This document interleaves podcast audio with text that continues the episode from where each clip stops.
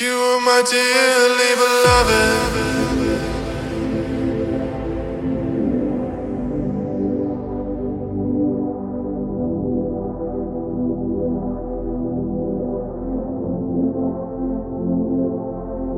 Ah, I hear voices in my head saying that you were the one.